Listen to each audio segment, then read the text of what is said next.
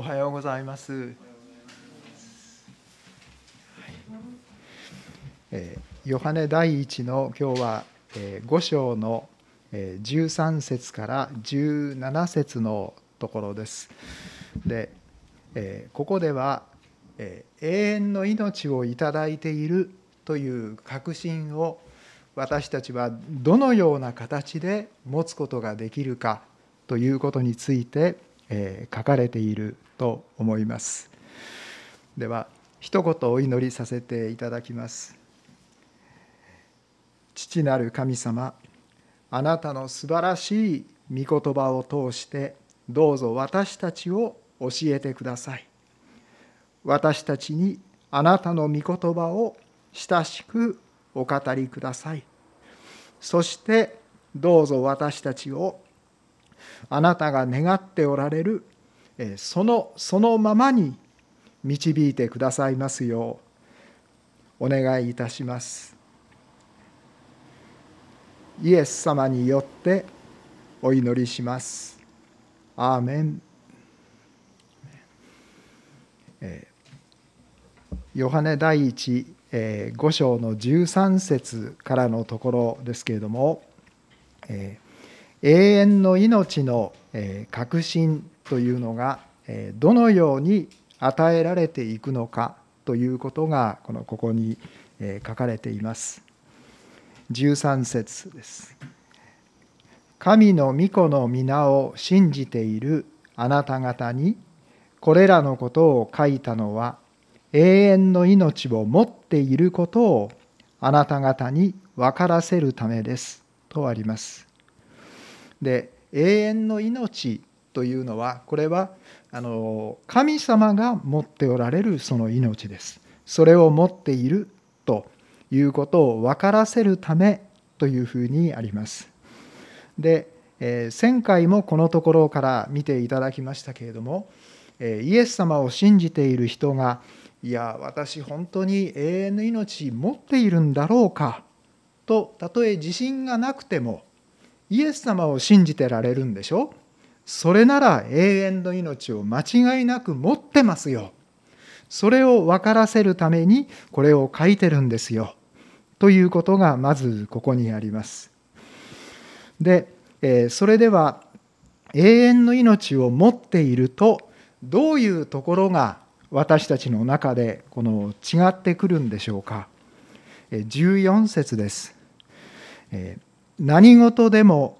神の御心に従って願うなら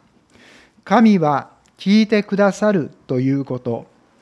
これこそ神に対して私たちが抱いている確信ですとあります。えイエス様を信じてるから天国に行けるという確信えそれだけでなくて今この地上に住んでいる住んでいるわけですがえ神様が祈りを聞いてくださる方だという確信があるということだとあります。あイエス様を信じて私救われてよかった。でこの地上ではいろんなことが必ずしも願った通りにいくとは限らない。でも天国は確実なんだ。よかった。という私たちクリスチャンはよく、えーそんなふうな思い方をしていることが、まあ、あるのではないでしょうか。でも、えー天国も確実ですけれどもこの地上にいて素晴らしいことを神様がしてくださる方だという確信を持っていますということがここに書かれています。えー何事でも神の御心に従って願うなら神は聞いてくださるということですけれどもでは神の御心がでもよくわからないんですということが、まあ、あるかも分かりません。でもどうしてどのようにして神の御心を知るのかという時に、よく言われることがあります。で神様の祈りの答えというのは、えー信号機のようなものですという例えですね。えーそれは青と黄色と赤なんですけれども青は勧めです。その通り神様が祈りの答えを叶えてくださる。で黄色の場合はこれは注意ということなんですけれども、えまあその方向でいいんだけれど、えもう少し待ちなさい。そしたらあなたが今考えているよりももっと素晴らしく叶えてあげるから。心配しないで待ちなさい、まあ、これをこれが黄色ですね。で赤はいやそれはあなたにとって良くないよ。だから良くないからそれはあなたにはじ、えー、あなたのその祈りは叶えてあげないよっていうふうに神様が言ってくださいます。そうしますと神様と一緒に歩んでいますと時には御心がわからないとしましても必ずそれが良いようになっていくということにこうなります。で、えなぜでしょうか？この神の命を持っているということは、えつまりこれは神様ともう一つになっているということです。でエペソの2章6節時々見ていただくかと思います。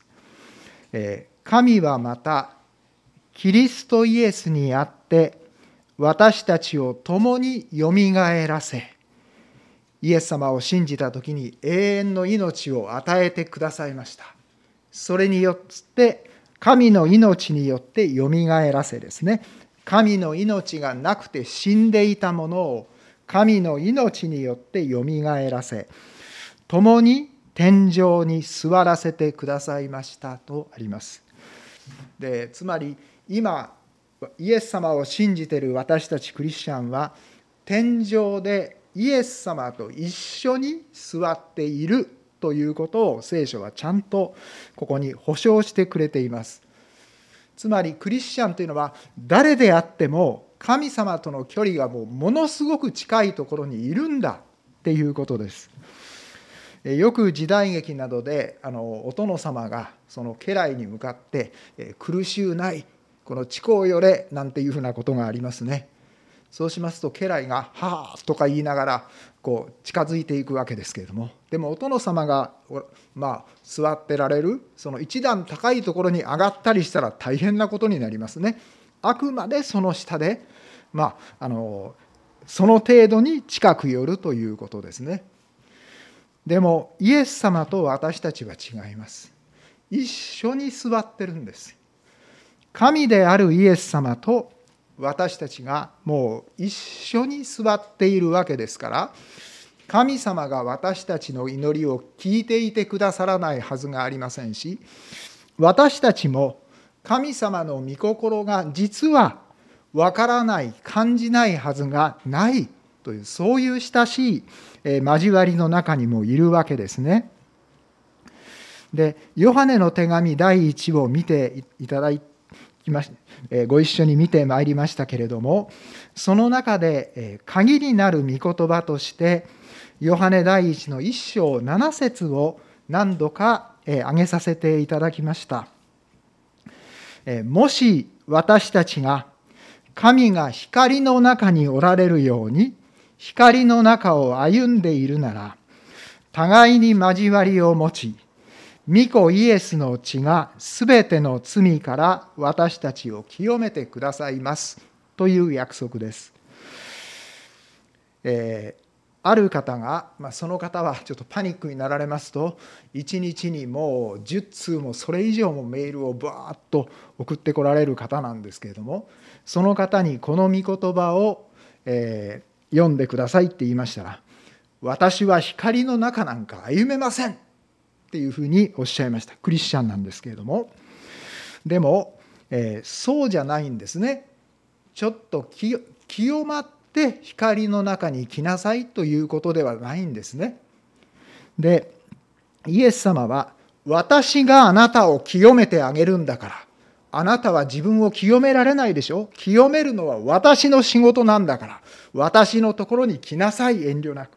そしたらあなたは清まるんだから。というふうに、えー、おっしゃってくださってます。つまり、私の前に遠慮なく、私と一緒に自分を置きなさいという、これがイエス様の私たちに対するお気持ちです。で、えー、先週の、えー、結論がこの13節のところでしたけれども、えー、イエス様を信じているならば間違いなく永遠の命を持っていますということですね。え、そして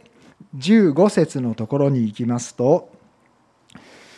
私たちが願うことは何でも神が聞いてくださると分かるなら私たちは神に願い求めたことをすでに手にしていると分かりますと、えー、祈りの答えについてこの続いて書かれています。で永遠の命から来る確信というのはだから私は救われていますというだけではなくつまり神様ご自身を私はよく知っていますという確信になりますね。でその神様と一緒に歩んでいることが分かりますし神の御心が分かりますしその神様は私の祈りを間違いなく聞いてくださるという確信を持ってるということですね。でその祈りの実例として16節に続いてきます。誰でも兄弟が死に至らない罪を犯しているのを見たなら神に求めなさい。そうすれば神はその人に命を与えてくださいます。これは死に至らない罪を犯している人たちの場合です。しかし死に至る罪があります。これについては願うようにとは言いません。大変厳粛なことがもうここに書かれています。で、誰でも兄弟がと最初にありますけれども兄弟ですからクリスチャンということですね。でクリスチャンが死に至らない罪を犯している場合と死に至る罪を犯している場合について書かれています。ですからこれをまずちょっとどういうことか見ていかなければいけません。で、え死に至る罪という先に見ていきますと、えこれはえ使徒の働きの4章のえ終わりのあたりからですけれどもえイエス・キリストの十字架があって復活があってそして40日間弟子たちとイエス様お姿を現されて交わりをされて天に帰っていかれましてペンテコステがあります。その日に3,000人の人がキリストを信じてバプテスマを受けました。ですぐにそれが5,000人になってさらに多くなっていきます。で、貧しいクリスチャンたちがまず人たちもたくさんその中にこう入ってきます、その人たちを支えていくということになりましてそして使徒の4章34節ですが「辞書や家を所有している者は皆それを売りその代金を持ってきて使徒たちの足元に置いた。その金が必要に応じてそれぞれに分け与えられたのであった。まず状況が書かれてます。でそしてこの死に至る罪なんですが5章の一節からです。ところがアナニアという人は妻のサッピラと共に土地を売り妻も承知の上で代金の一部を自分のために取っておき一部だけを持ってきて人たちの足元に置いた。するとペテロは言った。アナニアなぜあなたはサタンに心を奪われて精霊を欺き辞書の代金の一部を自分のために取っておいたのか。と言われます。で、えー、辞書の代金の一部を取っておいたということですがそれが問題なんでしょうか？4節に行きます。それは売らないでおけばあなたのものであり売った後でもあなたの自由になったのではないかあなたは人を欺いたのではなく神を欺いたのだとペテロが言います。えつまりここでは、えこのアナニアはこれで全部です。これが売った代金です。というふうに言ってそれを持ってきたということですね。そうしますと5節です。この言葉を聞くとアナニアは倒れて息が絶えた。これを聞いたすべての人たちに大きな恐れが生じたということです。えー、この土地の代金の一部を自分のために取っておくということはこれは何の問題もありません。それはあなたの自由ですとペテロも言ってます。ただ全部を献金として捧げたんですと、まあ、他の人もそうしているようでしたので、えー、嘘をついてでも良い格好をしたかった、えー、それが問題だということになります。これが、えー、人を欺いただけではなく神を欺いたというふうに言われてます。つまり心で固くいやこれが全部だと私は言うんだと決心して平気な顔をして彼はそう言ったということですね。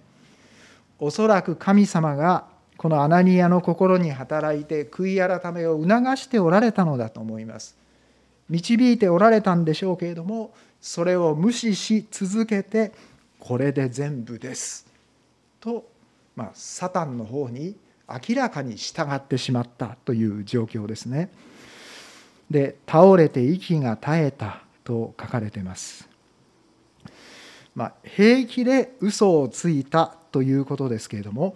まあ、本人からしますとあの小さな嘘のつもりでしょう。まあ、これだけの金額を持ってきてるんだから、まあ、少しぐらい言い方を変えてもいいだろうと、まあ、要は自分をよく見せたいということだったようですけれどもでアナニアにとってはこれは小さな罪と思ったでしょうけれども実はこれが死に至る大きな罪だとされています。神様の前で心をこう固くしているということですね。で神様はこれをこのこれを見ておられてどんなに悲しい思いをしておられたことでしょうか。次にあの死に至らない罪を見ていきたいと思います。えー、生産式で、えー、毎回、えー、読みます箇所のすぐ前のところです。コリント第一11章の20節から22節ですが、えー、しかしそういうわけであなた方が一緒に集まっても主の晩餐を食べることにはなりません。というのは食事の時というふうにありますけれども、えー、この時代はあの日曜日の夜明け前にクリスチャンたちが礼拝のために集まります。そして一日仕事をしますえ。まだ日曜日は休みではありませんので、えー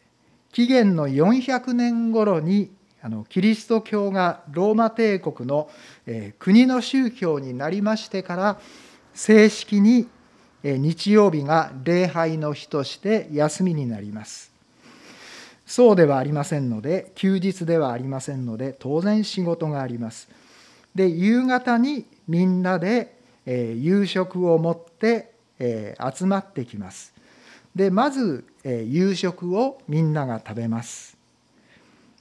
で21節に戻りますが食事の時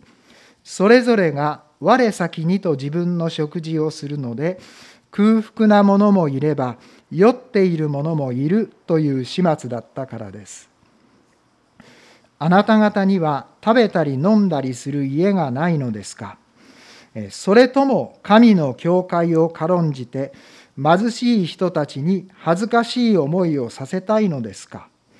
私はあなた方にどう言うべきでしょうか？褒めるべきでしょうか？このことでは褒めるわけにはいきません。お腹がペコペコのままの人もいるしもう、え、食べ過ぎてあるいはよブドウ酒で酔っ払っているような人もいるというそういう状況だったとあります。え、そして生産式のいつもの箇所がありましてその、続きのところです。11章の27節から後のところですが「従ってもしふさわしくない仕方でパンを食べ主の杯を飲むものがあれば主の体と血に対して罪を犯すことになります誰でも自分自身を吟味してその上でパンを食べ杯を飲みなさい身体をわきまえないで私たちみんながキリストの体であるということをわきまえないで食べまた飲むものは自分自身に対する裁きを食べまた飲むことになるのです。あなた方の中に弱い者や病人が多く死んだ者たちもかなりいるのはそのためです。とあります。中には死に至る罪の人もうこれでいいと固く思ってた人ですねパクパク食べて平気だった人もいるようですけれども多くの人たちはあの人たち食べ物がないみたいだけどまあいいかななんていうふうなことで、えー、気になりながら平気な顔をして、えー、食事をしていたようです。でその、解決策がさらに31節からの続きですけれど、しかしもし私たちが自分をわきまえるなら裁かれることはありません。私たちが裁かれるとすればそれはこの世と共に裁きを下されることがないように主によって懲らしめられるということなのですとあります。でここで、え、死んでしまった人というのは裁かれて地獄に行ったということでは決してありません。この世と共に裁きを受けないつまり地獄に行った行かないようにということですので、え、これ以上地上で罪を犯すことがないようにということでもう、はい、早々に御国に移されたということになります。え神様がこのようなことをされたということは本当に私たちクリスチャンこの教会を地上で愛にあふれた清まったところにしたいと思っておられるということですね。でそうでないことを平気でしている人が続いて地上にとどままっていることをお許しにならないでもう私のところにすぐ来なさいというふうに召し上げられてしまったことになります。で、えこの問題なんですけれども、えどう解決したらいいでしょうか？それが、えー、あの33節のところから書かれています。ですから兄弟たち食事に集まる時は互いに待ち合わせなさい。えー、一緒にじゃあ今から食事をしましょうでああの人持ってないみたいですけど皆さんもし余ってる人があったらちょっとあの人に分けてあげてくださいとかこっちへ一緒に来てください一緒に食べましょうとかいうとても単純な解決策ですね。で34節です。空腹な人は家で食べなさい。じゃあ持ってこれない人は毎回毎回他のところに入り込んで、えー、いただくというのも、えー、とてもえ気になるでしょうからでも人前に持ってこれるようなものはなくても、まあ、家で残り物を適当に食べて、まあ、お腹はいっぱいになってそれから来るということもできるわけでしょうから、えー、まあ、家で食べてきなさいというふうにも言われてます。あなた方が集まることによって裁きを受けないようにするためです。この他のことについては行った時に決めることにします。というふうに言っています。ここで問題なのは、まあ、私たちは食べ物を持ってきたけれどこれは私たちのものであってあの人たちはあのそれはもうあの人たちの責任なんだから放っておけばいい。ということであの自分にできることが簡単にできることがあるにもかかわらずそれをしようとしないというその愛のない、まあ、愛に蓋をしてしまってるようなそういう姿がここでは病気になったりそしてある人は命まで取られちゃったということなんですけれどもえそういうことに対して神様は悲しくて仕方がないので自らそこに手を下してらっしゃるということになります。つまり神様がこのクリスチャンの交わりというものをどのようにしたいかという神様の愛の御心がここでもよくわかるところではないでしょうか。今日の箇所の16節のところに戻っていきます。誰でも兄弟が死に至らない罪を犯しているのを見たなら神に求めなさいということです。えー、ああの人のこういうことはやっぱりこれはちょっと問題かなというふうに思うとかですねあ今の言葉ちょっと愛のない言葉だなと、まあ、気がつきましたら神様にそれを求めていきましょうその方のために取りなしていきましょうということになります。で、え私もですね時に「なんでママにそんな言い方するの?」なんて子供に言われてしまうことがこうあります。であの自分がこの愛のない言葉を出したらと分かりましたら神様に求めましょう。え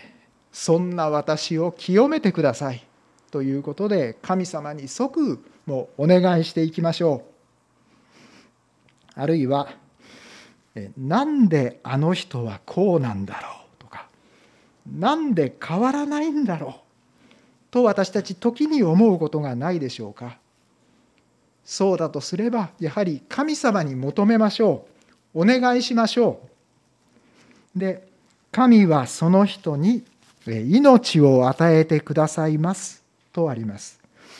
この命というのは肉体の命じゃありません。肉体の命を今取らないでもうちょっと、え与えといてあげるよという肉体の命ではなく永遠の命にあたる言葉が使われています。つまり神はその人に永遠の命クリスチャンでしたら持ってます。でも与えてくださいますというのはその人の永遠の命を豊かに満たしてくださいます。ということですね。ですから人のために気づいたことで祈らせていただきますとその人が変わっていかれるということです。明らかに神様が変えてくださる。これはその人の努力というよりも神様が変えておられるとしか考えられない。という変わり方をしていかれます。素晴らしいことです、えそういう例もいろいろできればあの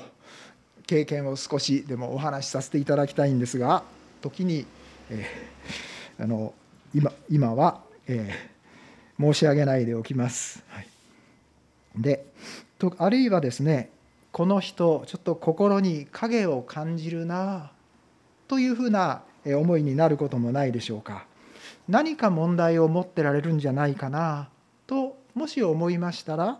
その方のために神様にお願いしていきましょう。でその後ですが16節の一番後ろのところです。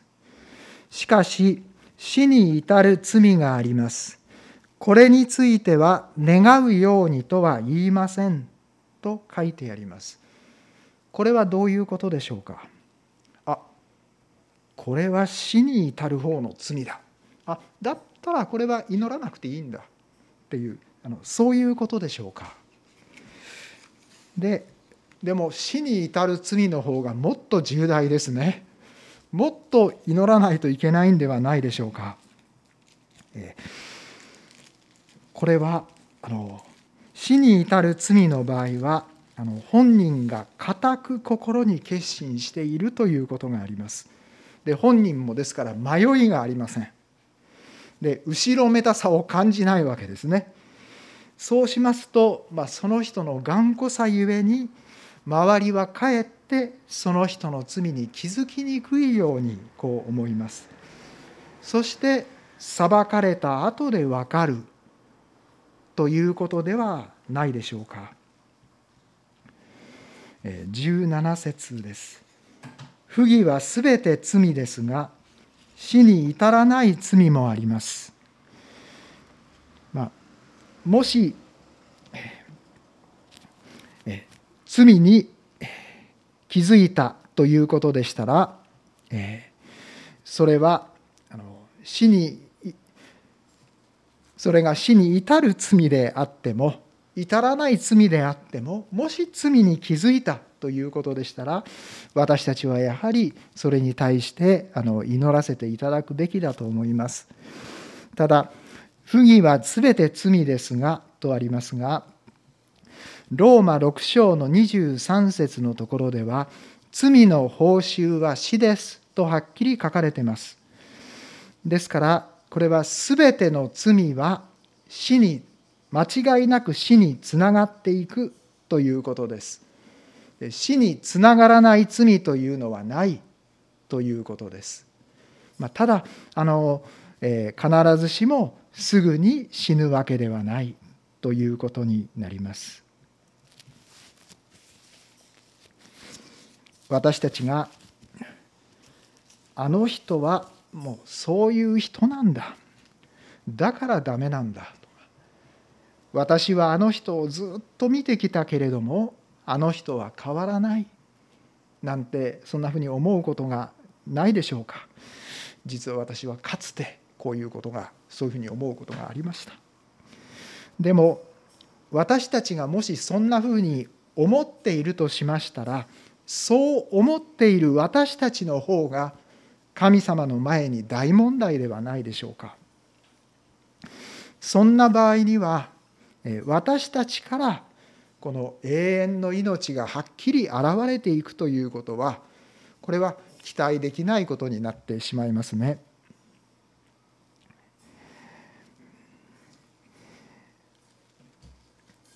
でも、えー、私たち私たちクリスチャンに対してえもう一度このヨハネ第一の一章七節のところにを見ていきたいと思いますがもし私たちが光の中におられるように光の中を歩んでいるならとにかく自分にどんな問題がありましても神様の前に自分を出していくということですね。そうしますと互いに交わりを保ち御子イエスの血がすべての罪から私たちを清めますですですからここにすべての解決がありますそして互いに交わりを保ちということなんですがこの交わりというのは、えー、このヨハネ第一の一章3節のところでは私たちの交わりとは道地また御子イエス・キリストとの交わりですと書かれています。えー、父なる神様そしてイエス様と親しい交わりをしていくことができますそして一章二節ですと「道地と共にあり私たちに現れたこの永遠の命を私たちは見たので証ししてあなた方に伝えます」とありますけれどもイエス・キリストご自身が永遠の命だということになります。今日の、テーマという一番、最初に書いてますところをちょっと見ていただけたらと思います。テーマです。永遠の命はキリストを信じて自分が確かにそれをいただいているだけではなく人にそれを豊かに与えることができるつまり人の中に神の形がはっきりと築かれていくように神の御業を行うお願いしていくことができるこれが永遠の命ということにもなりますし永遠の命をいただいている私たちが持つことができる持つべき確信ということになります。え、人のために心が導かれて祈っていきますと、え、人が変わってきます。私も特にここ、10年ぐらいですねそのことをよく経験させていただくことが、できるように変えられてきたように思います。で、永遠の命をいただいている、クリスチャンの場合はもちろんそうですけれども、クリスチャンでない人の場合でも永遠の命をいただいているクリスチャンがクリスチャンでない方のためにそのように祈っていきますとやはりその方が変えられていかれるように思います。でこれはですねクリスチャンでない方がキリストにとにかく祈ろうということでお祈りになられても当然素晴らしい結果を大きな恵みを神様が与えてくださいます。ではお祈りさせていただきます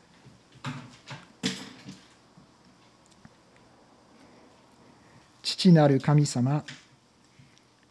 私たちにイエス様を信じた時に永遠の命を与えてくださってありがとうございますその永遠の命これは私たちが思っていますよりもどんなに力あるものでしょうか。その永遠の命によって兄弟姉妹私たちが互いにどんどんと変えられていって永遠の命にあふれるものとされていくことができますように。そしてまだ永遠の命を持っておられない方々もこの永遠の命に預かっていかれることができますようにどうぞ私たちも神様に求めてゆく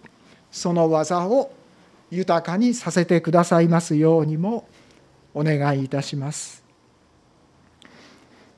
ありがとうございます。イエス様のお名前によってお祈りします。アーメン。